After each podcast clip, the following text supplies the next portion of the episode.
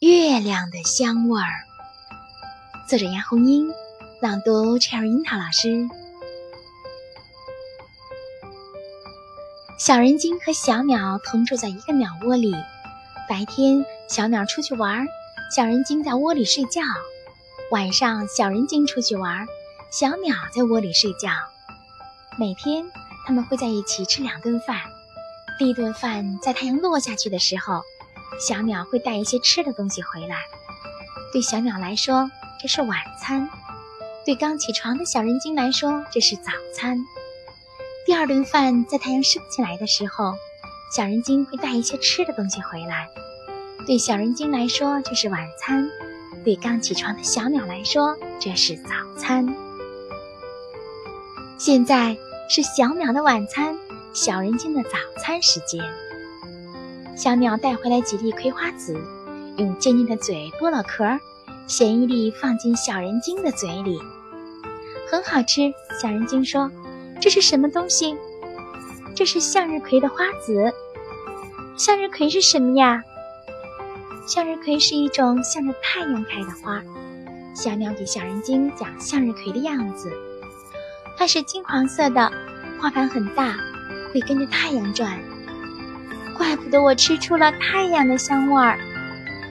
小人精又吃了一粒葵花籽，他人小肚子也小，吃了两粒葵花籽，肚子就饱了。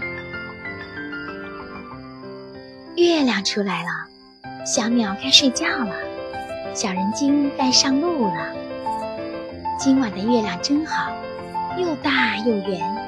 小人精朝着向月葵飞去。向日葵和向日葵一样，也是一种花儿。不同的是，向日葵是向着太阳开放的花儿，它是金黄色的；向月葵是指在晚上向着月亮开放的花儿，它是银白色的。飞过山林，飞过田野，小人精看见了那一大片银白色的向月葵，在月光下跳着旋转的舞蹈。月色正好。向月葵开得正欢，那银白色的大花盘跟着月亮转呀转呀。小人精坐在一朵最大的花盘上，转呀转呀。向月葵也有花籽，是亮晶晶的小星星。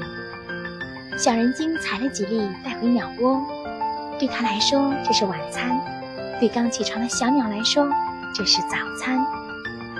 小人精放了一粒小星星在小鸟的嘴里，很好吃。小鸟叫起来：“我吃到了月亮的香味儿。”选自《小人精的故事》。